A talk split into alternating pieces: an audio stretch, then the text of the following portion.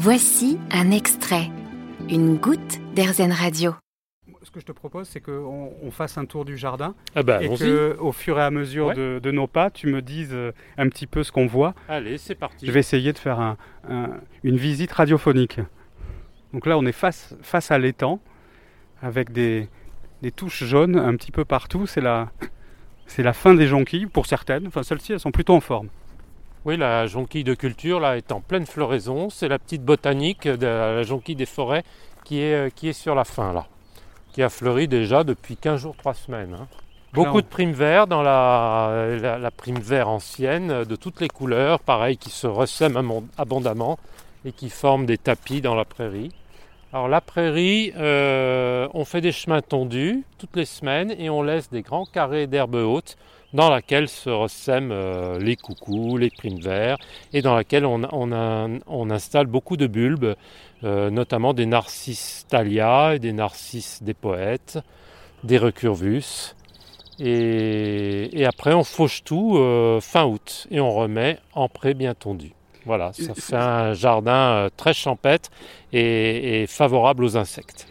C'est la définition d'un jardin sauvage pour toi le, Cette façon de laisser les, les plantes euh, se ressemer un petit peu oui, qu'elles veulent? voilà, c'est ça, où on laisse faire la nature le plus possible. Par contre, on, on taille énormément, on taille les perspectives, on taille les rosiers, il y a beaucoup de rosiers lianes qu'on laisse pousser dans les haies et dans les arbres, mais justement, ça donne un côté champêtre à- et à la fois spectaculaire quand ils sont en fleurs, mais ça, voilà, j'aime pas les jardins ultra maîtrisés à la française. Je préfère les jardins bucoliques, sauvages, euh, c'est plus poétique, voilà. Et puis c'est ce que j'ai toujours connu dans mon enfance, je pense que ça, on en, on en revient toujours à ça. hein. Et on a aussi beaucoup d'arbres, qui, ce qui pose un problème avec ces, ces derniers jours de, de grand vent. Il y a, il y a énormément d'arbres. Oui, Comment il y, a tu- de- eh ben, il y a des gros peupliers qui ont 70-80 ans d'âge et qui malheureusement il va falloir les abattre hein, parce que petit à petit, mais on replante et c'est un, un jardin en mouvement. De toute façon, un jardin c'est comme ça, hein, c'est, ça change tout le temps.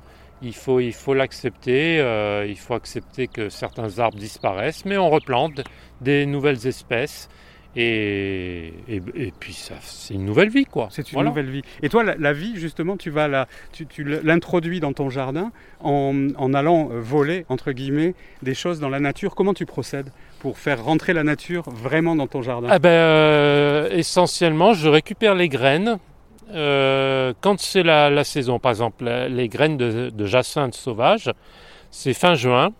Pour le 21 juin, je, alors je vais avec mon petit sac et je, euh, je récolte plein de graines dans la forêt, puis je ressème à la volée. Et maintenant, ça y est, j'en ai plein chez, chez moi, j'ai même plus besoin d'aller dans la forêt chercher des graines. hein. Mhm. Parce que je prends pas les bulbes dans la forêt, il faut pas le faire, c'est pas bien. Mais la graine, aucun, aucun problème. On n'abîme pas du tout la nature. Il y a des, des milliers et des milliards de graines. Mhm. On peut, on peut prendre quelques graines. Et, euh, et- et en plus, euh, bah, ça, comment dire, ça, ça forme de nouveaux, de nouveaux massifs, de nouvelles plaques fleuries dans d'autres endroits. Donc on, c'est très bien. Ici, il n'y avait pas du tout de jacinthe, pas du tout de jonquilles, pas du tout de personnages. Maintenant, il y en a plein. Il y a des, vraiment des tapis entiers et c'est, c'est, formidable parce que c'est aucun entretien et ça revient chaque année et c'est spectaculaire. Voilà. Il y, a, il y a un côté, euh, tu, tu es peintre. Euh, Oui, oui, oui. Il y a un je- côté oui, oui, impressionniste dans les touches de couleurs. Bah oui, euh, oui, oui, c'est sans doute, c'est.